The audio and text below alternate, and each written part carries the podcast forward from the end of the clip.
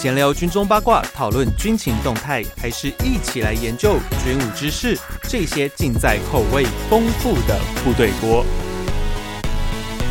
欢迎回到每周三吃过的时间，这里是部队锅，我是联合报军事记者徐伟。今天我们谈的主题跟民航比较相关，因为最近那个台海的情况真的是有点复杂，所以我们挑一点开心的事情来做。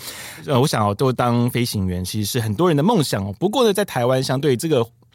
管道哦，比较有一些限制，但在国外，诶，其实它算是个蛮自由的一个事情，甚至很多人会去国外飞行，那飞的飞机，甚至台湾可能连见都没有见过。不过呢，在国外飞哦，跟台湾不同的气候环境、不同的航空环境，那会是什么样的一个感觉？什么样的感受？什么样的经验哦？那今天刚好有个朋友呢，他刚好。从加拿大回到台湾来，我们就来请他分享在加拿大飞他们加拿大特有的国产品土产哦，一 个很特别的一个飞行经验。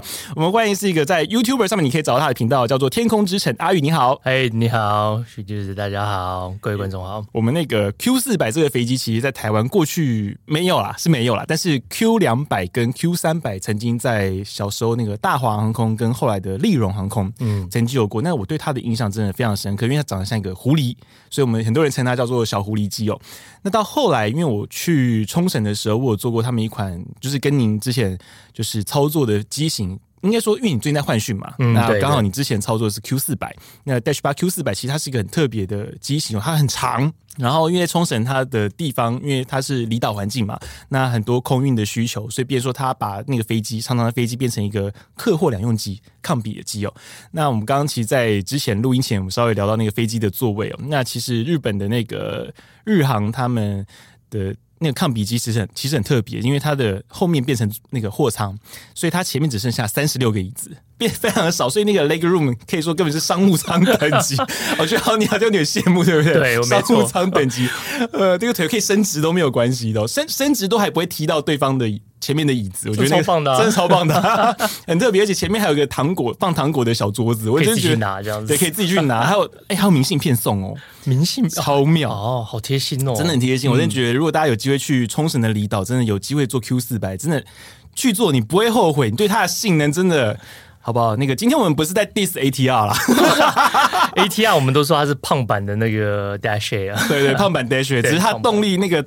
那个马力 power 是它的一半，比较小一点，小一点，小一点。我们今天就来谈哦，这 Q 四百这个飞机，还有在加拿大飞行的一些经验，跟台湾有什么不一样？那首先我们先问啊，因为你阿宇比较特别，是因为你是在国外去考到执照，然后进国外的航空公司。嗯、不过在台湾，以台湾人来说啦，因为很多人去考 CPO，其实最后是想要回到台湾的航空公司来就是就业。是那在国外，我觉得你的经验比较特别，你是直接在国外。就直接在国外航空公司服务了。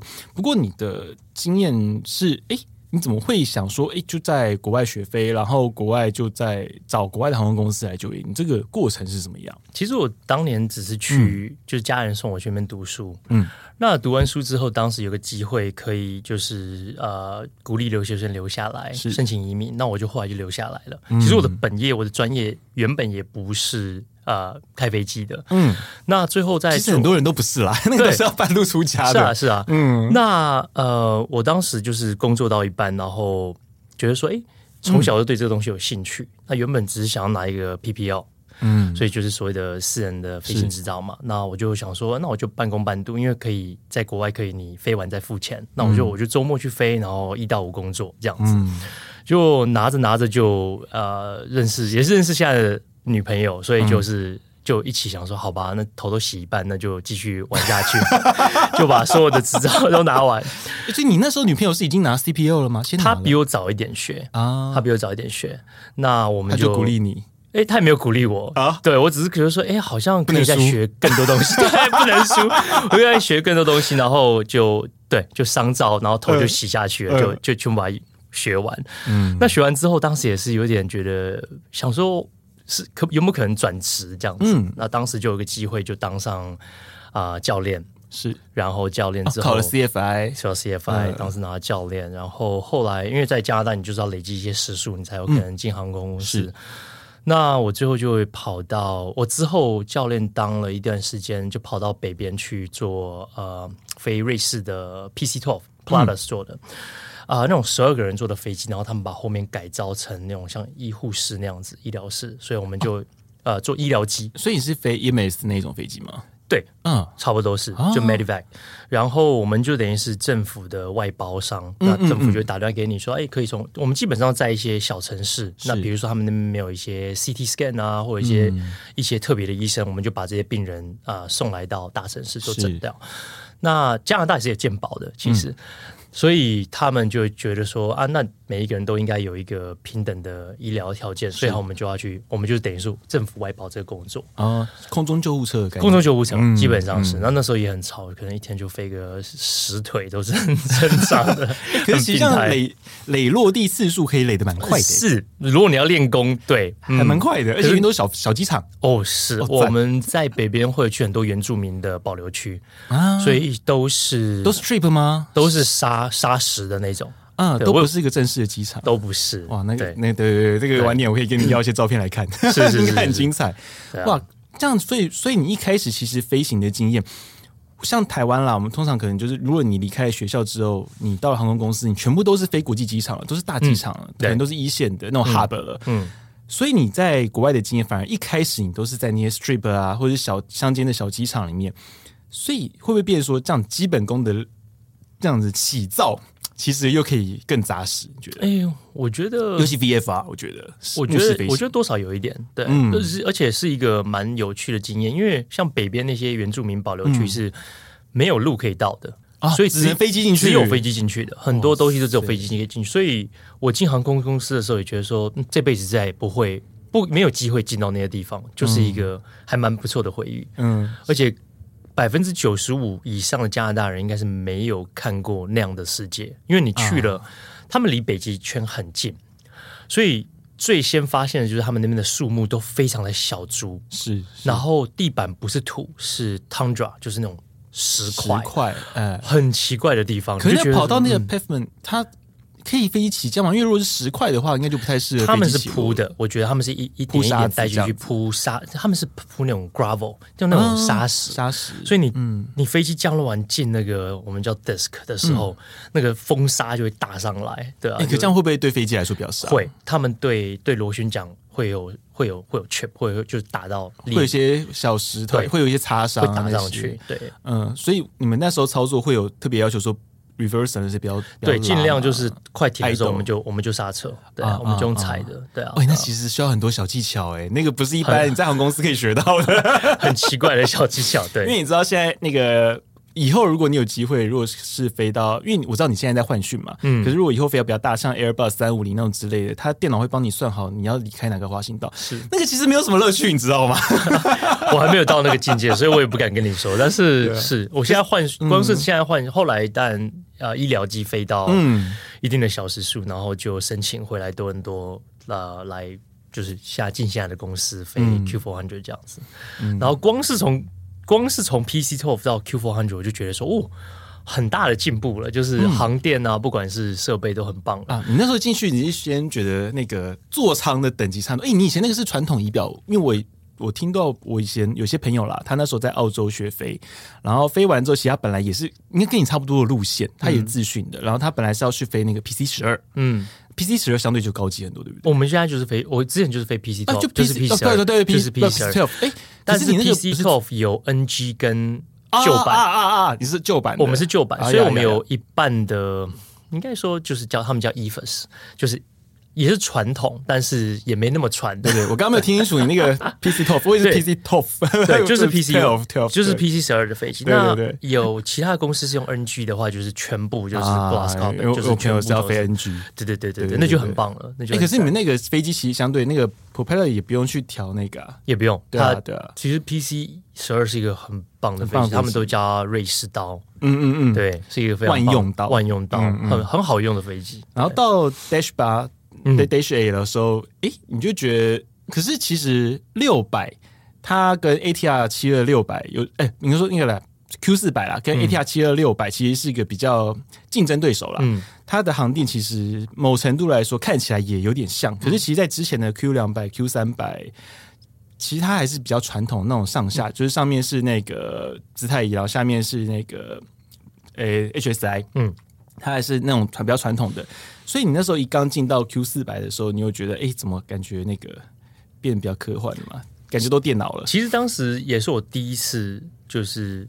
遇到有有比较传比较现代的航店，嗯、所以当时也是有点训练的时候有点担心说会不会不习惯。嗯、可是后来觉得还好，因为我觉得这些现在的航店 glass carpet 这些东西都是为了减轻飞行员的是的压力，所以它设计的很简单。其实一两堂课大概你就哎就习惯了。其实所有的资讯都在你前面，其实很棒哦。可是书不是要念蛮多的吗？嗯，就是对啊，就是对啊，就是不管转机种都是要要念书，对啊、嗯。可是这样就变成说，我们在学飞过程之前哦，就是你原本的学科底子，有时候有些人会去比较在乎这个点，因为像在台湾有一阵子，刚我刚好我在毕业后，其实考飞行员那几年哦，就有个说法啦，就是理工科的男生其实对于进航空公司来说相对有优势。那你过去那时候刚好，因为你之前其实是在。也是理工理工类的，其实你蛮好玩，是修护，嗯，对，其实蛮这方面的，蛮特别的。那这对于你进到航空产业来说，你觉得帮助大吗？我觉得帮助非常大。嗯，我之前是在读书的时候是学呃汽车维修的，嗯、然后我最后一个工作在在多伦多当趟的保时捷，嗯，维修了也大概五年。然后很多小飞机的的气冷的引擎跟其实跟保时捷的 Boxer 引擎是很像的。啊、那你在读飞机的时候，不管是油压啦、电子啦，嗯、或者是呃其他刹车的功能，其实跟车子都有点类似，非原理都非常类似。嗯、所以其实那部分我就觉得整个飞机机械的部分，我学的是比较快的。可是考试会考这个会啊，嗯、会啊，而且你你大概懂你就懂了，因为其实跟车子的东西是是一样的，哦，所以其实念这方面学，我，我觉得帮助很大，帮助很大，我觉得帮助很大，嗯嗯，因为其实有一阵子就是很多人，因为我我几个比较资深的朋友，他们当初其实是文组生，嗯，所以我觉得哎、欸，还蛮厉害的，就说其实以如果是念理工或者工程啊，嗯、我觉得工程或者机械相关，其实对于在航空业。进这之前其实是比较有帮助的嘛，因为学飞啦，嗯、我觉得讲学飞这个有有帮助的、啊嗯。嗯，那你进到航空公司之后，那个在这这两个之间的差距，就你会觉得说，以飞行的体验来说，因为你你在进航空公司之后，你就没有办法再飞到像以前那些 strip 那些。那你觉得，哎、欸，那个感受跟之前的那种挑战性，你觉得会有差差异在什么地方？我觉得差异在进了航空公司都之后，就很多的很多的 SOP，也不是说医疗那边没有 SOP 了，嗯、但是因为我们只要在我们的 call sign 上面讲，我们是 Medivac，就是我们是医疗机，嗯，嗯很多东西都是可以。让我们优先，或者是让我们选择，甚至连跑道都可以尽量的配合我们。嗯，所以是是比较自由的。嗯、我们连空域，我们想要多高，因为有些客人啊、呃，有些病人他是有啊、可能有胸腔啊的问题，嗯，我们都会飞低一点嘛，让他比较不用啊、呃、受到那么大压力。那进了航空公司，当然就是很正规，所有东西都是照 SOP 来。嗯、其实我还蛮喜欢的，因为毕竟飞北边，有时候因为是医疗机的关系。呃，老板多少会觉得说，你去试试看，去试试看。那如果进不去就进不去，再回来。嗯，但是航空公司就可能就会直接就取消了。哦，但在医疗机，我们就会比较试试在天气的底线。对，压力会比较大吗？我觉得多少有，我觉得多少一定有。嗯、对啊，但是。那也就是让你知道你的 你的极限在哪里。但进了公司之后就，就就就会比较照规矩来这样子，很棒。我觉得就是很不一样的。可是我这样很好奇，嗯，你在非医疗机的时候会有那种使命感驱使吗？我觉得一开始多少有，尤其是我觉得印象最深的是，嗯，在一个小 baby，他刚出生，他早产儿。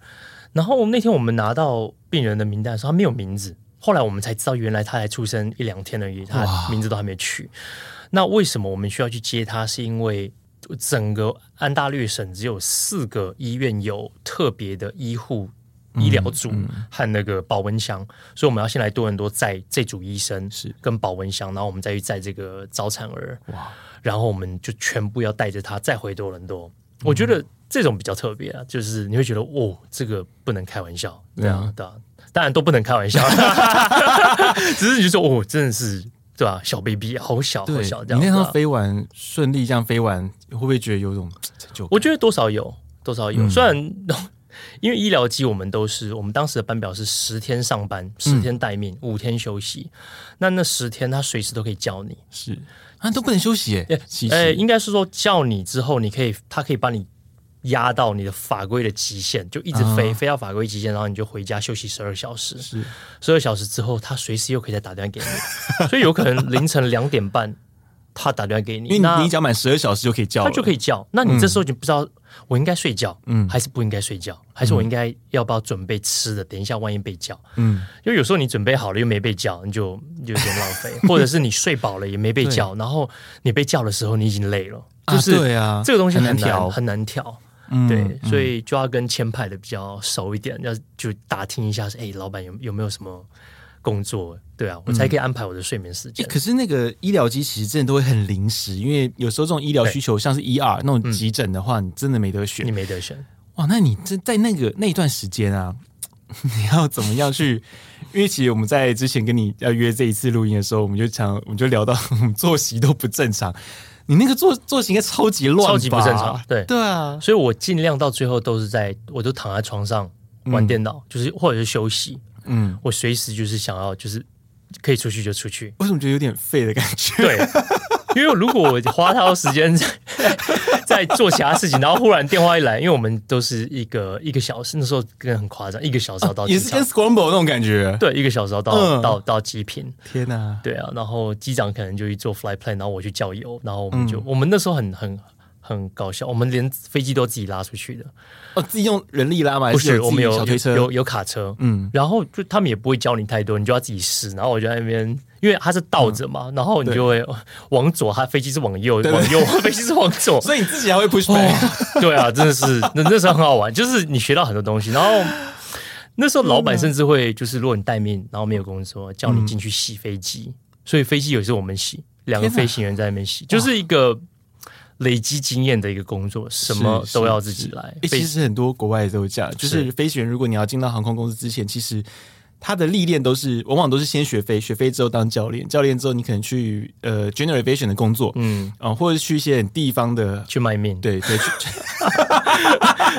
对啊，去卖命，去卖命，命，然后真的要累积到一个时数，你大概是几小时之后进到你现在这家公司？我大概是一千出，能申请我就。就是到我们公司的 minimum，我就我就走了。对，哇，哎、欸，一千一千出是是你现在进这家公司基本的要求吗？最基本的要求，我就跑了。哇，你知道台湾的航空公司，你要进进去 CPL 大概就是两百五，以前是三百了，现在变两百五。嗯，因为现在有出一个神奇的制度，以前叫因为以前是 CPL 嘛，现在有个叫什么 NPL 的，那个变得比较复杂。对，multi crew 的，对 multi crew 的那。就变两百五十小时，那你是一千小时才能进，所以其实很多很多人为什么后来后来回到台湾？因为其实在当地要继续要留在当地的航空公司进去当地航空公司，尤其如果说你想要进像比较大的哦 UA 啊 AA 啊之类的、嗯、哦，那基本上那个要熬一段时间。对，可是有人就会很好奇啊，那真的你熬到那个程度？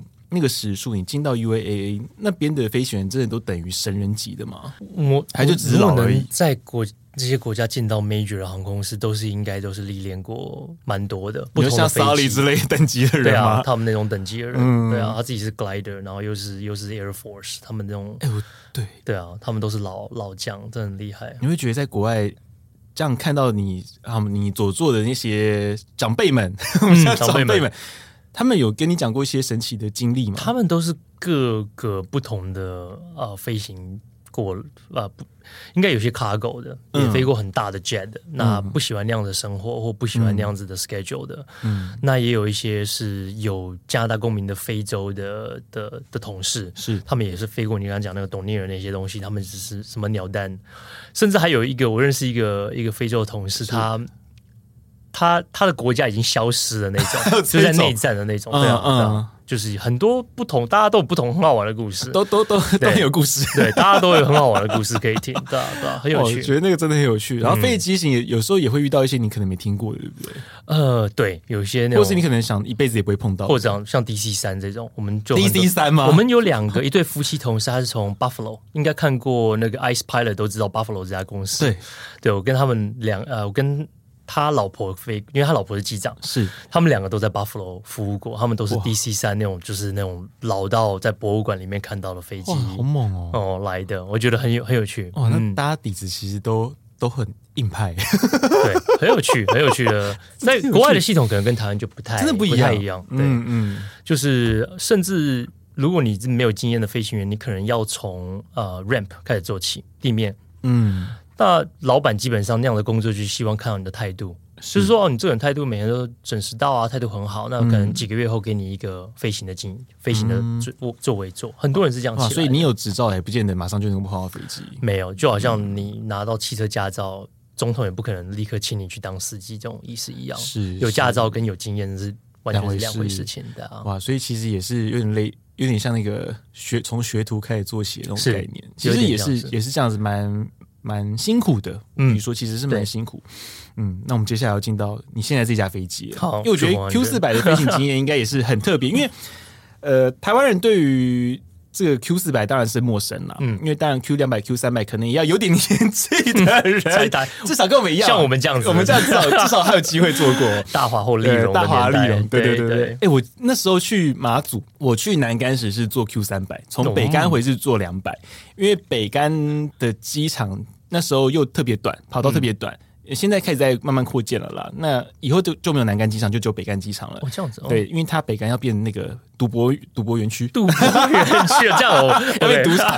对，然后所以变成说那个它跑道开始在整备整理了嘛。那以前因为很短啊，以前更早年代又更短的时候是只有 Dornier 可以飞，那后，后来变成 Q 两百飞。那因为它载重的限制就不能到三百，那现在因为 ATR 嘛，ATR 去飞的话，它就只能。载重限制又更严格，它没办法。那这个飞机我觉得它很特，它的特色很强的，就是它在起降的时候，降落时减速非常的快，起飞时的加速更快。我只能这样讲，更快。对，通常那个而且很好玩，它起飞开始加速的时候没有声音，很妙。那反而是在那个地面 idle 的时候，哇哇哇哇，声音比较大，声音比较大。对，然后当它开始咻的时候呢，哎，就没声音了。对，我觉得很很有特色，这架飞机。那这个飞机其实，哎、欸，我真的觉得很好玩啊！就它的操作特性到底怎么样去适应？因为这个飞机它的本身的工厂在加拿大，对对，所以国产，对，所以到底是加拿大有什么样的一个航空的一个地理的特色？变说这个飞机它的操作性能可以跟主流，嗯、我必须想它，它真的跟主流其实有一点，因为现在都在讲说你要省油，嗯啊，然后你要省成本，要 cost down，因为毕竟那个。高油诶，现在油价就开始变高了嘛？因为有一阵子油价比较低的时候，大家都喜欢做一些性能 power 很猛的飞机，像 Concorde 啊之类。那个在油价比较便宜那个年代，对，对那个年代，对。现在不行了，现在都很讲求，就是我必须要把成本节约。嗯、你看，现在现在新的飞机，不管是 Boeing 也好，或是 Airbus 也好，都在强调自己的飞机多省油。很奇怪哦，他反而不是说哦，我能够做到多豪华什么？当然是中东，如果中东买主的时候就例外了，因为他们的像水一样，对对，他们石油像水一样，那不一样。可是，别人说你今天在对各个买家，我都会讲说我有什么 efficiency 啊，然后我多 cost down 啊什么的啊，就是我可以减少多少的油啊，油消耗啊。当然，最近因为还有一些那个环保的议题，就是说我可以减少多少的排碳量，嗯、但基本上都都围绕在一件事情，叫做省油。哦，其实排这脱离不了三句，脱离不了省油这两个字啊。那这个飞机 Q 四百啊，它真的特别，就是它性能真的实在太强大了。那我就好奇，到底加拿大是跑道相对比较短？应该说，我们你看加拿大是一个比台湾大两百、嗯，我记得是两百六十倍的国家，是它人口只有三千八百万，其实也比台湾多，多一点点，多一点点而已。嗯，那它城市跟城市的距离都还都还蛮远的。嗯，所以我觉得，而且在北边很多的。跑道是没有什么太好的设备，也比较短一点。但大城市现在好很多了，嗯、但是北边还是有很多的小的呃小的小镇啊等等，还是需要去服务他们嘛。那他们的跑道就没有相对这么好。嗯，那 Dash A。Dash 有一个呃老大哥叫 Dash Six，就是所谓的 Twin Otter，、嗯、就是德、啊、德安在用的。台湾有，台湾有所有的 Dash 系列，嗯、呃，甚至呃 Dash Two 吗？Beaver，嗯，在台湾应该没有，它是比较冲水上的飞机。它整个系列，整个 Dash 系列都是走短跑道的。哦，所以它的船公司全部飞机都是至少在民用的上面是。嗯、他们因为 Bombardier 还有做商用的，就是呃私人飞机的那系列，还有什么？Global 那些系列，对对对，那也不一样，但是至少在 Dash 的系列，全部都是短起飞、嗯、短降落的。嗯，我记得它是它的 Q 其实就是 quiet 的意思，嗯、它是因为它里面有个降噪的系统，是它只是就是对啊，它就是让机场比较安静。那 Q 四百，我记得我每次大概降落的的距离大概都是两千五百英尺，好短。而且两千五百英尺是包括你在过 threshold 那个五十尺的距离哦，那边都算，嗯、就是呃，就是过前面那段距离都算在里面。哇，在空中就已经开始，就是你进跑道那刹那开始算两千五，两千五好短。然后这个还不包括你用 reverse 哦，所以你是 idle 就两千五而已。disc 我们有 idle，然后再进 disc，disc 就是让我们那个螺旋桨可以打，就是整个完全没有呃，就是比较平一点，平的，嗯，比较平一点，嗯，对啊，然后这样就差不多两千五以下，所以算是是方面非常短呢。如果你们拉 reverse 哦，那那可以很短，对，如果有轻的话，嗯，你有你有拉过最短的距离有印象吗？没有，但是因为你们通常不会要求要对，我们通常不会用，用到 reverse，对啊，因为性能好到不需要这样，是 是还蛮不错的。哇，你觉得它可以短到多短？我觉我在我觉得在我们电脑上面算出来，有可能如果干跑道天气又很好，然后温度也够，湿度也好，我觉得可以到应该两千以下是没有问题的。哇，真的很短，真的很短，非常两个千尺牌就结束这一回合，对，就 对啊对啊，但差不多就在两千多左右。哇，呃，就算今天是下雪好了，就是跑道是滑的，也不太会超过三千。嗯嗯，对。哇，所以这个飞机其实它能够适应结冰跑道吗？可以，嗯，结冰要看程度，嗯，看有多严重，对啊，是是。但是在加拿大，这结冰是一件很很常见的事情。像落在结冰跑道上，会有什么样特别的程序？嗯，就就先看。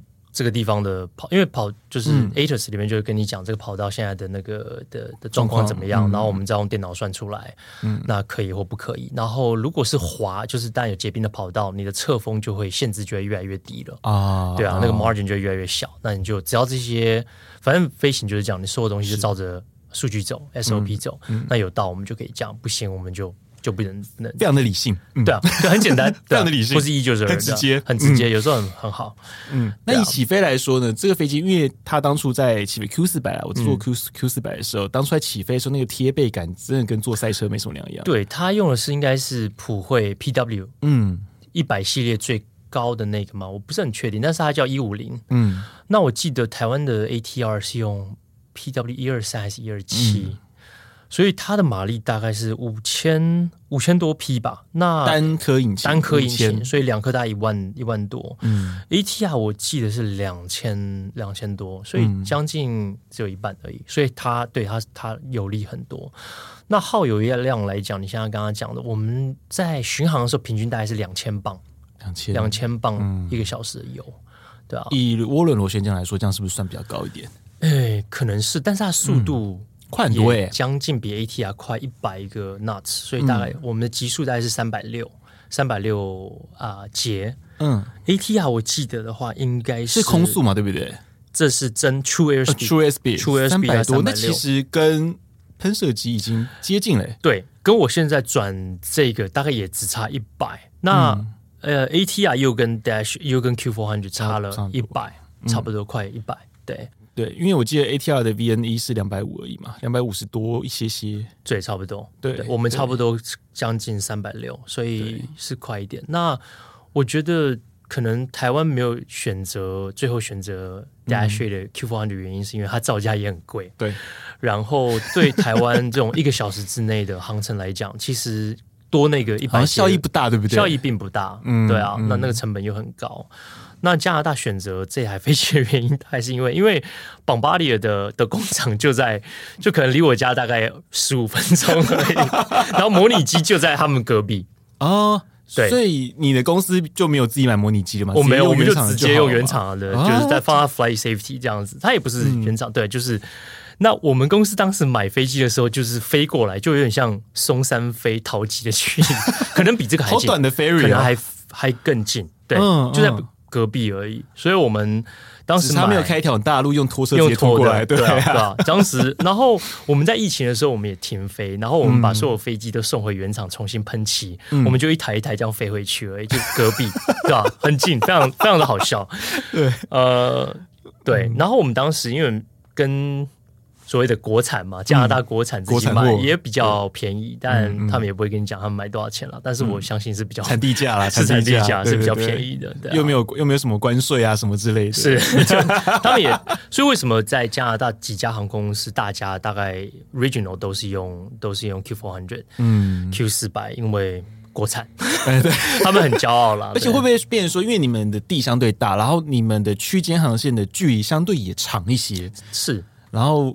因为你这飞机毕竟也可以飞比较快嘛，对，那相对来说，对于这个效率和那个 turnover 那个时间，嗯，也会比较有优势。我们最短可能就差不多去首都 Ottawa 四十五分钟，大概用台北到高雄的概念。嗯，那四十五分钟跟喷射机一样了呢。其实不对啊，不久，不会不会不会太慢。对啊，其实我看过，呃，他们用喷射机飞。多伦多飞奥特瓦的班机也差不多就是四十几，大家都差不多。其实这样以这个长度来说，哎，大概这几里啊？长度这个距离几几里？嗯，一有一百多吗？我觉得大概一百多，一百多不是很不是很远。哎，如果以一百多，开车大概四个小时啊，差不多，所以差不多台北到一百多里这样。这样以这样的长度来说，用那个 turboprop 来飞比较省。如果时间能够一样，那其实真的省很多钱。所以他们觉得说，这台飞机在这种航班来讲是比较有嗯有赚头的吧？我猜对对。而且其实这样操作成本，其实因为我们很多人会讲说，哎，骑到后来为什么都会选 ATR？原因是因为省钱。可是其实那是有点像比较级的概念，因为。当如果你都用涡轮螺旋桨的飞机来比这样的等级的话，你会觉得说哦，当然 ATR 一定省。可是如果今天你是说我要相同的服务品质，我这样的时间，我今天我要假设说一百多里，我想要一个小时内我要飞到，我提供这样的服务的话，那以涡轮螺旋桨来说，省很多钱啊，是的，这省很多钱啊。是 Q four hundred 它基本上它有将近快 jet 的速度，应该没有那么的快，但是没有那么快，但很接近啊，三百六很很接近。所以在一个小时到两个小时、两个半小时的航程，其实也。就跟喷射机不会差太多的时间，只是载的客量少而已。它载的客量少，可是加拿大原本是人就少，对对对对啊，现在没那么多人。一个美国加州大概就比整个加拿大的人口还多，对啊，所以对对对我们来讲就是很多要服务一些小镇啊，或等等，就这台飞机会比较比较花，可能对公司的利益也比较大一点，这样子。嗯，可是这样子以你们那个地方的环境来说，呃，你自己飞，你有在加拿大飞过哪些机场？嗯，加拿大整个东岸，呃，多伦多啦，首都奥特瓦，还有一个法文、嗯、法国区 Montreal，Montreal，嗯，魁北克，嗯，然后到东岸的海岸城市 Halifax，然后在全整个北美最东边的城市 Saint John's，这个人比较少听过，嗯、然后。然后往北边什么 Thunder Bay 啊，都是一些小比较小的镇的话，嗯，大概整个东岸都都大概飞过。哦，你都飞以东边的为主。我们公司大概都是以美加呃，就是美东跟加东为主。对，嗯嗯，目前的市场是这样。我觉得比较特别是因为你们还有飞国际线。对，可是我们的国际线很好笑，我们国际线就是多伦多开车到美国大概一个半小时而已，那飞机就不用讲，我们到纽约大概也才一个小时十分钟。嗯，所以对我们来讲，你说开车吗？没有，呃，哦、就是搭飞机的话，大概一个小时十分钟。嗯嗯、所以对我们来讲，你说是国际，就是加拿大跟美国关系很妙，就有点像你是国际，但是你又是国内。嗯，就是他们对加拿大人诡异的我们又免签，所以他们也不是很在乎你们加拿大人。你家过境也是要盖章吧？不用盖吗？连盖都不用。有时候也不用盖，他就看一下护照就让你走了。他们现在。进美国机场都照脸，就这样子而已。他们扫脸而已就结束，所有你的资料他都有了。对，知道你来就好了，也不用像以前要盖章啊，要扫护照啊，什么都不用，扫脸就可以。对，那所谓的国际线，我们美国大概就飞 Boston，然后纽约的 Newark，它不是纽约啦，是纽泽西，纽泽西另 河的另外一边嘛。对，然后华盛顿的 Dallas 跟芝加哥的 Midway。它不是 O'Hare，就是那个四四方方那个奇怪的机场。哎、嗯，可是 Dulles 的话，你们是用 Q 四百飞吗？对对啊，Q 四百从加拿大飞到 Dulles，不是 Texas 的 Dallas 哦，哦哦，是华盛顿。对啊，是华盛 DC，对，很长很长，就是。Concorde 降过落的那个跑，对啊，黑黑鹰跟黑很多很厉害的飞机都在那个地方降，它每一个跑道大概一万吧，对啊，所以那个那个机场我们基本上不踩刹车的，就能不烧刹车就不烧刹车，我们就打进 disk 就慢下来了。哇，哎，可是从加拿大飞到。其实没有很远了，一个半，一个半，一个半而已。哦，可能因为那个地图投影的关系，我觉得它往南下下而已，没有没有很远，没有很远。哦，对，因为你在东岸，可是 DC 相对比那个纽约更南边一些些啊。哎，其实纽约反而比较对，差、嗯、差不多。其实我也没有多 对。哇！可是你们在这种比较繁忙，杜勒斯也算是蛮繁忙的一个机场，算是蛮大的。对，我会比较好奇。首先，先从你自己的那个 home base 开始讲了，因为我觉得飞行经验，我觉得应该会很多人会很好奇国外的机场。哦，因为毕竟像我们台湾人，如果好，你当一个飞行员，我在航空公司，不管是华航、长荣、新宇也好，anyway，、嗯、我出出国其实就是那几个机场而已。其实你能、嗯、能飞的不多。哦，我可能就是飞一些大的嘛。那大大家其实，如果各位听众，如果你是在航空公司服务，如果你是飞长途线的，那大家大家都有被 JFK 轰炸过。但是以你们自己你自己的 home base 加拿大那边来说的话，你那个机场是不是跟一般的国际机场有不太一样？对，我们在多伦多的、嗯、的湖心岛上面，大家都叫湖心岛。嗯、那这个机场的代号是 CYTZ，嗯，它是 Toronto Billy Bishop。大家都叫它 Toronto Island Airport，嗯、那它有一点算是像台北的松山这种定位，是是比较国内线啊，这种就是会简单的国际线。嗯，那大的机场是 Toronto Pearson，它在在距离二十公里的地方。就是从台北会飞到那边去的那个那个机场了。对对，嗯、那在 Toronto Island 这个机场，我们跑道只有三千九百尺，所以对我们，所以我们才选择用 Dash 8。然后这个机场也不能用，嗯、不能用喷射机啊，就有规定不能喷射机，因为附近的居民就是长期的抗议。对对，长期的抗议，他们就是不要不想要喷射机进来啊，就更多的客、嗯、呃乘客会来这边打扰他们宁静的生活。我靠，哎、欸。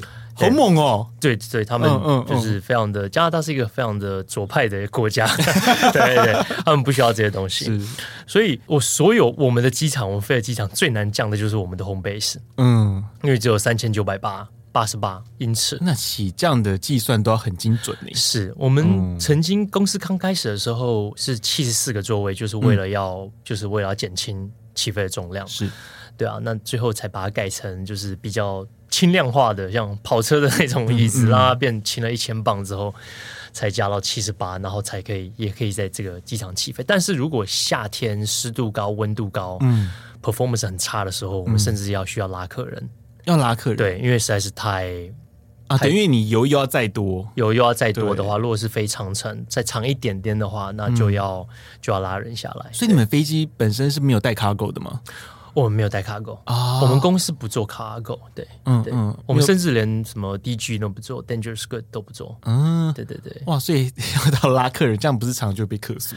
这比较少了，真的是要因为在加拿大要真的热到湿到很热，那也就是可能就是。三四天而已，哦哦，就那几天，大家还能够体谅。对，所以你那个机场的环境，因为我刚好看到你就给我看那个照片，嗯，因为附近刚好因为 downtown 其实跟台北市区有点像，那其实我们用国外的一个比例跟那个 London City 也很像。对，那那个机场难难起降是难在什么地方？除了跑道短之外，它除了跑道短之外，在二六跑道外面有一根。大有三根啦，其实有三根大烟囱。那为什么不能拆？是因为它是历史古迹，不能拆。那所以我们二六的的 localizer 都是斜的进去。现在没有 localizer 了，嗯、他们现在把它变成呃，就是 RNAV 了。哦、但是以前有 localizer 的时候，它是我们叫做 steep，就是、嗯、这个 steep 听起来很可怕，是四点八度。那给观众一个概念，就是一般。通常都是三度角的下滑，嗯、它是四点八度。那现在变成 RNAV 也有四点多度，是是蛮也蛮陡的，非四度就很陡，非常看起来非常诡异的一个、嗯、一个。然后它直接从氧那个烟囱的上面下去，所以它是直接跨烟囱过，就是在旁边一点跨烟囱过。嗯嗯、对，然后视觉很震撼吧？视觉很震撼，嗯，就是你可以看到烟囱上面那个洞。就尤尤其是我的座位，我在右边嘛，嗯、我就可以看到烟囱那个洞。对，进进.到你会觉得你可以丢东西进去这样子。那下去之后，你就看到跑道，你还要再大概拐个两三度回来，对正跑道，然后再降。嗯、而且你又是非常陡的降，所以、嗯、对，非常非常的奇怪。会变成说你在落地之前，你要拉一个很大的 flare 吗？嗯，需要拉。像这个跑道的时候，我们都用三十五度的 flap 来讲，所以其实、嗯、对。多多少有一点，但是大在 dash 也不能太大。嗯，它如果在十五度的 flap 降的话，它拉七度就会撞屁股了。哇，所以这是一个蛮难操控的飞机。嗯，他在训练的时候就是跟我们讲，就是五度就要开始小心，六度就要开始 correct，就要开始修正。七度你就是 tail shot tail strike，对，所以就是大家，就蛮。蛮奇怪的一台飞机。那除了这个之外，还有一个就是，他没有特别设计一个警告，嗯、就是我如果我的那个仰角超过六度的时候，它会有警告。哦，有啊，就是你隔壁那位要警告你，没有没有电子化，对，他就会跟你讲说，哎、欸，要修正了，对，他会很大声的吼你，对，所以是人工的，他人工的，人工的。那嗯，另外一个难的可能就是因为旁边就是多很多的的市区，那旁边有一个很大的一根 CN Tower，是。就很像台北的一零一这样子。嗯嗯、那如果风是你尤其降，尤其又是降二六的时候，嗯、风是从南边吹过来，你会被吹一直往 downtown 的方法方向吹。是，然后在训练的时候，机长就跟你讲说，你知道所有的报社跟新闻记者都是在你前面那个 downtown 的那栋。大楼里面，嗯，他们只要拿那个长角镜一照，你今天就可以，我们公司就可以上新闻。所以 不要离当上太近。对，所以我就一直记得这个。我们说哦，OK 啊，那就要要小心。我觉得这很好笑哎，这个离哎，那边记者都那边都记者，不要靠那边太近。对，因为对啊，报社全部都在都在那边。对，CN Tower，对，那个蛮蛮有名的一个地标，其实很多人去多伦多其实都会去那个地方。嗯嗯嗯，那是个蛮好的一个，应该说蛮有名的一个景点呢。呃，嗯、微软出的那个 Flight Sim 二零二零里面的基本版就有我们的机场，是，所以有很漂亮的景在里面。嗯，对我这样，我今天回家一定要玩玩看。CYT 在，对啊，对啊，一定要去体验一下，因为那个好像地景全部都是完整的嘛。对，好像买基本款的话，这其中这是我们其中一个机场是、嗯、是完整的，对，就是我们的 home base，很有挑战性的一个地方，很有趣。嗯，对，而且像你那个 Glideslope 这样超过四度哦。你们在刚拦的时候，去拦那个 Glideslope 的时候，会有副局吗？其实还好，但是嗯，你第一次飞的时候，你就觉得，你会觉得屁股轻轻的，对，你会觉得，如果我都觉得这样，后面的客人会觉得怎么样？但是我们尽量都不用呃 steep 的 low，现在已经没有了啦。嗯、对，我们现在也尽量都不用。我们通常进去都是用目视，如果天气啊。百分之八十的时间，我们都尽量用目视进去，嗯、所以我们都降到一千五百尺。那地面高是六六百二，啊，不不不，六百二，对，两百二，对不起，嗯、对。那我们都往用目视进去，嗯、所以我们就比较舒服一点。我们尽量不用，就比较 smooth 一点，对，不会那个，不会那么。那这也是我们公司很多飞行员喜欢用的，就是因为很漂亮，然后又是一个可以把 autopilot 就自动驾驶解掉，然后自己真的。啊随心也不知道随心所欲啦，就是啊、呃，因为那个岛上还是有居民，所以你是还是要绕过他们。他们就是会，他们有一个专线，在网络上可以打电话抱怨，对，就是说啊，又很吵啊，你们就是很吵，所以我们都很小心绕过他们，然后再再对准跑道降落。哦，所以你们在目视飞那个跑道的时候，你们看到下面那个住宅区，你们还要绕过它，要绕过它。它有一个叫做 noise sensitive area，嗯，比如说你不会绕过台北市区很。低空然后叭这样过去嘛，就是也是很很很多噪音，对。对对，不会去莫名其妙炸崩康什么之类的，不会不会 不会，最好不要，对吧？他们现在就是网络上都会有，嗯，机场就网址可以可以可以 file 一个，就是一个报，就是对吧？噪音干扰这样，这样总觉得有点压力有点大的感觉。对对对，那像你的 home base 之外啊，你飞其他的机场，因为像 Newark，像这个地方其实就蛮繁忙的，因为常常你们可能在机场上那个。你们要排队等起飞，可能就要等蛮有一阵子的哦。尤其当然不用讲 JFK 那些，或是那个，我比较好奇，因为其实纽约有三个大机场嘛，对你们怎么会不去飞拉瓜迪亚？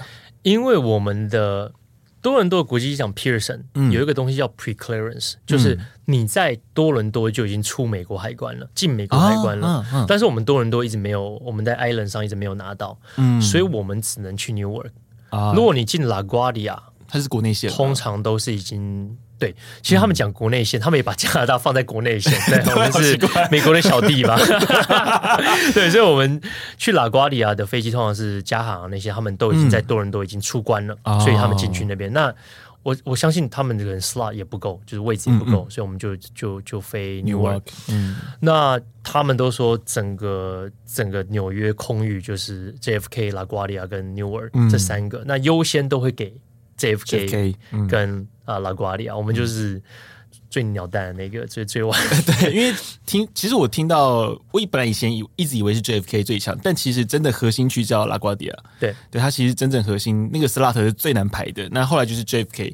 Newark 实际上早期的国家，我们台湾的航空公司其实也都是从那个 Newark 开始，嗯、然后慢慢慢慢开始努力的往 JFK 去塞。对对对。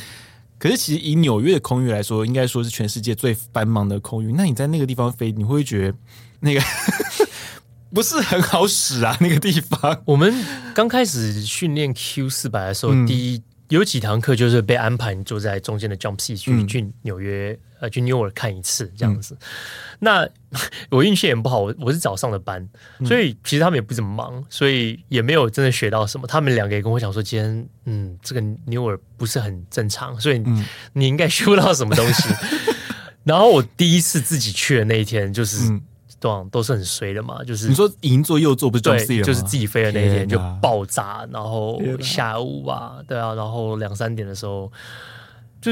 有一些频道可能就像机关枪一样，他们因为在加拿大就是非常的放松，嗯、非常的轻松的、嗯、的的航管。那、嗯啊、去那边第一次听到这么就是像机关枪一样，嗯、那你也插不了话，那他就直接跟你讲谁干嘛、嗯、飞哪里多高，那你就回简单的回就好了。你能回什么话？你能就是 repeat repeat 他的，他跟他讲的。哦，你还能你还能你还能 repeat？可以可以，但是你就是一开始 initial。你完完全也不需要联络他，他已经知道你在这条线上，嗯、或者他认为你应该要在这条线上，因为你被转嘛，你被转过去。嗯、可是转过去，你调频道都还要一点点时间吧？所以他把每一个人都当做专业，反正你就是要在。如果他没有叫你，哇反正他的雷达上看得到你，他会把你丢到就是最后面去。那 Newer 就是零四跟二二嘛，两条零四跟二二左跟右这样子，嗯、所以。其实虽然忙，但是他们又有他们的，他们有很好的制，他们的 ATC 非常的厉害，非常的专业。嗯、他们就像排排序一样，就一台一台在在在排队这样进去，会变说容不下犯错的空间，或者呃稍微 miss 的空间？你稍微 miss 的空间。你就会，他们态度就会非常的，就再可能再大声一点，或者再更跟你确定一下，嗯，然后你也可以听得出来声音不是很耐烦，对，这在加拿大不太会有的，加拿大都就就很，所以你第一次去你会觉得超级不适应，一定啊，就是会，而且。都听说他们是很忙的地方，所以就会有点压力大，对，就有点剉咧等这样子，就蛮忙的。可是你们飞机没有像那个我们飞国际线会有那种 CPTLC，嗯，你可以用文字讯息，对，没有，没有，我们这台飞机没有，一定要靠听力，对，就是听听力。那有时候可能你就是 miss 掉你的 call sign 什么的，他们就会再叫你一次。那在外面一点可能还好，在在真的在里面的时候就就会比较，它也比较大声一点这样子。哇，你觉得最可怕的是哪个席位？从你进到就从加拿大进到美国那一刻开始，我觉得最近就是 arrival 吧，arrival approach 啊，或者是 tower 这几个都是都是比较落地之后也就舒缓一些了。落地之后。也可以，也可以蛮忙的，看他们的状况。嗯、他们有时候，比如说我们到的时候，然后我们公司的飞机还在空桥上面，嗯，那我们就要等，他就会丢把我们丢到一个就是一个奇怪的地方去等。这个还好啦，其实还好，嗯、但是在空中的时候是比较空中压力会比较大，会比较大一点。尤其进场的时候，嗯、出去就还好，对啊，出去的时候就比较好一些，比较好一些。进来的时候，因为他们要帮你排队，所以对那个压力就大得多。在地面比较忙的应该是波士顿。Boston，对，他们在空中还不错，嗯，但是因为我们的飞机很多短跑道都可以坐，嗯，所以我们常常会突突然给我们一个他们没有预期，就是大家在用的跑道不会给我们，嗯，他会给我们一个比较短，嗯，然后对他们来讲比较方便的跑道，是，那都是最后一秒给，然后你就要最后一秒 set up。就是最后把把事情弄完。对啊，因为你像 FMC 那些，你都要重新，啊、重新打。对，你就重新打。嗯、那我们也大概都有经验，他们会给我们一些很奇怪的跑道。哦，所以你去一些像 Boston 的外场的时候，你们就会先把一些那个短的跑道，你们。我们大概有就先先写好，心里有准备好。因为我记得 Boston 最南边有一条三二还是三三，就是窄窄的。他们有时候给我们那条跑道，就是一般飞机不会给的，但是我们做得到。所以他就最后一秒给我们那个，他说你可以吗？然后你就哦可以，然后我们就进去。嗯，可是我觉得 Boston 的主战场是在地面，他们跑道很多条，是，然后都交叉的那种，都交乱七八糟。然后你第一次去的时候就哦我在哪里？我在哪里？然后等下讲什么这样子。但是对，就是也是蛮有趣的。但是 Boston 相对纽约来讲，就我觉得礼貌很多，就是很客，嗯、就是很 nice。嗯，就不会像纽约凶凶的，不会，不会，就觉得那个你如果稍微 delay 点，觉得你非常的 unprofessional，这样。对对对，我觉得 我觉得歧视的感觉。所以我一直很喜欢 Boston 这个城市，我就觉得对他的印象都很好，对吧？对吧？哎，这样我们最后我们就可以聊那个以台湾啦，因为像台湾，如果你想要飞。自己在本岛里面飞啊，嗯，你除了像航空公司，可是航空公司因为你就是一个就是个职业了，嗯，那如果你想要自己当休闲，大概就是飞 ultralight，你大概就只有这样的机会。可是，在国外，因为其实像加拿大、美国啊，其实飞自己的飞机是很很正常的事情，它，嗯，非常就跟开车没什么两样。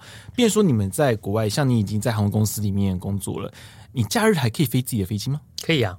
嗯，像在我们很多公司的同事，他们平常就对教练有兴趣的，嗯，他们还是会回到他们以前的学校去去教课。哦，可以这样兼职，可以可以这样兼职，但是有一个就是你要还是要跟公司联络一下，跟他们提醒一下。那公司可能总机师就跟你讲说，好，那你不要超时，就是每个月当然我们有自己的飞时的限制，但是你在外面飞的时数不要干扰到。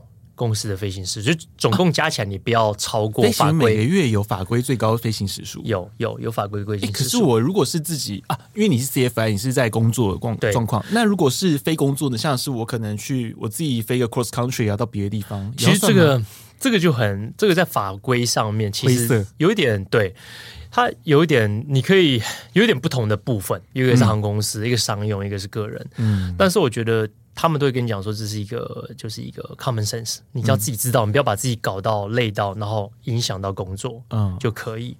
那一般其实同事间也不会教那么多了，他们可能就带一个学生，是自己喜欢的一个学生。那我甚至还有个同事，他在疫情的时候，他找到另外一个第二条斜杠，他买了两台小飞机，就 Cessna 一五零，然后出租给。很多需要小时数的学生们，嗯，然后他也在做这个做这个这个产业。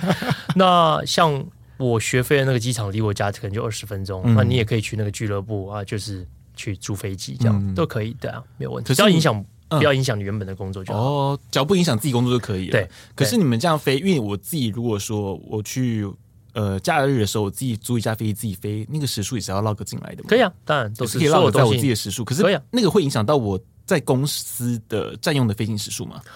我觉得会，就是你会把它放在里面，哦、但是通常不忙的季节，你应该很少能报表，嗯、所以你就自己要衡量一下。可是你自己出去飞，可能如果是一两个小时，一个月三四个小时，应该是不会影响、嗯。哦，对啊，对啊，那应该就还好，对，应该是不会影响太大。每一个月最多能飞几个几个小时？每一个月我们是二十八天一百一十三个小时，所以还是什么之类，但是。我知道，我们从我从来没有报过，报我从来没有报过，而且距离有段，对不对？对，我一个月可能最忙，可能就八十几、九十几，对，就已经很累了。但有规定你的那个吗？起降的次数吗？有，就三个月要三三个起降，但是对我们、哦、至少不是最多。至少至少至少三个，但是对我们这种国内线或者是我们一天可能三腿的每一个人都会有，嗯，都会有一个。因为台湾最高台湾限制是最高一天不能超过六次起降，起和降算一次。哦，你说起落哦，你刚才讲一天是不是？我是讲说飞行员每三个月至少要有三个起落，你才可以有你的 currency。但是，嗯，一天我们有限制几腿啊？嗯，好像没有，但是我们公司也没有超过。无腿的，嗯，的航班哦，也不会这么超啦。而且如果是无腿，可能就是来一个很近的，类似叫高雄这样子，那种花莲这样这种小短小短班。对对对，因为如果说那个你起降次数，如果如果都有很严格限制的话，那变说，如果在台，如果换成如果今天是台湾相同的模式搬到台湾来，如果是。一天六腿被限制住的话，那其实如果你要再额外飞，就变得有点难，因为其实大家都会站到满。对，国内线的飞行员，对啊，基本上一天六腿都站满的，嗯，都都很紧。那顺便说，你们在国外，如果说自己休假期间，你可能想要有些休闲，因为你知道飞，就一般你工作上的飞行，其实你会觉得在最后，以你现在飞的经验那么多，现在要换训之后要飞更大的飞机了，你会觉得其工作上的飞行跟你在休假时那种感觉会。一定是不一样的，因为如果休假时自己去飞，肯定就是飞 VFR 嘛，目视。我至少我会这样选择了，因为自由的空间就很大。对，那在国外，你只要超过也没有大概超过二十五二十五海里，我们就会 file 一个 flight plan。其实二十五海里之内是法规是不用 file，但是我通常都会。那你就自己跑去其他小机场，像我们在训练的时候，有时候都会到北边的小机场去，嗯，因为。机场旁边就有餐厅，那你就可以吃的东西。啊，对对对，很多人朋友这样做，是蛮好玩的。有时候是为了吃东西过去，是为了吃很贵的一个汉堡什么之类的。对，也有同事有飞机啊，其实还蛮多人自己有一架飞机的。呃，像我几个学飞朋友，最后没有走，他们原本就兴趣，他们就四个人买一架飞机，分享一个。那他们自己就做一个 Google 的 sheet 在网络上，嗯，那谁今天飞几个小时，那你就。把回来的时候把油加满，是，然后最后用每年飞的小时数来分今年的维修费，这样子，他们就是这样做，那蛮好玩的，对吧？就大家就一起保养一台飞机，一起，因为你一个人其实蛮无聊的，嗯，你也是总是要有有飞行上的朋友一起一起跟你出去玩啊，干嘛的？而且四个人分一台，而且多一个分母也比较好啊，是是，一个人养一台是比较贵，真的很辛苦，真的很辛苦。对，我觉得这个会是蛮好玩的一件事，而且这个事情它就可以变成一个嗜好，就工作中其实你还可以保持你的这个嗜好是的存在，我觉得这是个蛮有趣的，而且今天这个经验，我觉得对于很多听众朋友来说，诶，这是一个在台湾没有的事情哦。那也可以体会一下，就在不同国家飞行和这种从事这种飞行工作是一个怎么样的一个感觉哦。就我们非常谢谢今天阿宇来帮我们分享一下他在加拿大这样子从事飞行工作的一些工作上经验的分享，和他一些学飞历程的一个分享，还有 国外的飞行环境，呃，就美国飞行环境实在够恐怖哎。我们非常谢谢他。那么部队锅，我们是每周三更新。如果你喜欢我们节目的话呢，还恳请各位能够追踪订阅并分享给你的朋友，还有给我们五星的好评。因为我们联合报数位版呢，最近因为前一阵子有点居居啊，就是那个尼泊尔的 ATR 出了一些事情哦。那其实过去台湾在 ATR 的操作上，其实 ATR ATR 在台湾其实是一个很好用的飞机，只是当然过去出一些事情都是都是人为，说出来都是人为，是的，人为。那其实我们要想，其实每个飞机有它不同的特性啊。那今天我们要强调这一集我们不在 diss ATR 那个 Dash。那个也没有给我们业配哦，所以变成说，我们今天只是单纯的来讲一下，哎，不同的飞机在不同的环境下，它有一个怎样的特色？那过去像 Dash 八，为什么当初它会被选用在台湾来操作的原因，也是因为它在一些短场上面一些特性被被重用了嘛？那当然，后来因为我们机场的一些设备的改进，相对我们其实可以支援到，让我们可以把这些成本再降低。那相对我们刚刚也有聊到说，因为航程实在太短。因为其实像以 Dash 八 Q 四百来说，它的速度跟喷射机没什么两样。很可惜啊，因为我们台湾有高铁，不然其实北高线用 Dash 八 Q 四百飞，我觉得应该会赚钱。其实我很喜欢这个飞机，真的很喜欢。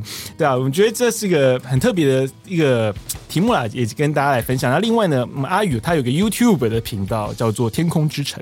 嗯，如果各位对于加拿大的机场哦，加拿大天空的一个景色想要看的话呢，还有另外一个就是像 Dash 八 Q 四百，还有上面有一些操作上的一些。特色啊什么的，其实阿宇会在上面就帮大家做很多的介绍，那也欢迎大家过去看看，还有订阅哦。好，那我们现在谢我们谢谢阿宇今天看我们的节目，谢谢，谢谢，我们下周再见。哦，对，另外下周三，因为刚刚我们就聊到买飞机的事情，嗯、所以下周三我要跟大家介绍，喜欢飞行吗？你没办法去航空公司飞没关系，你要怎么样自己买一架？对，就自己买一架飞机，自己飞飞到爽。OK，好，我们下礼拜再见，拜拜，拜拜。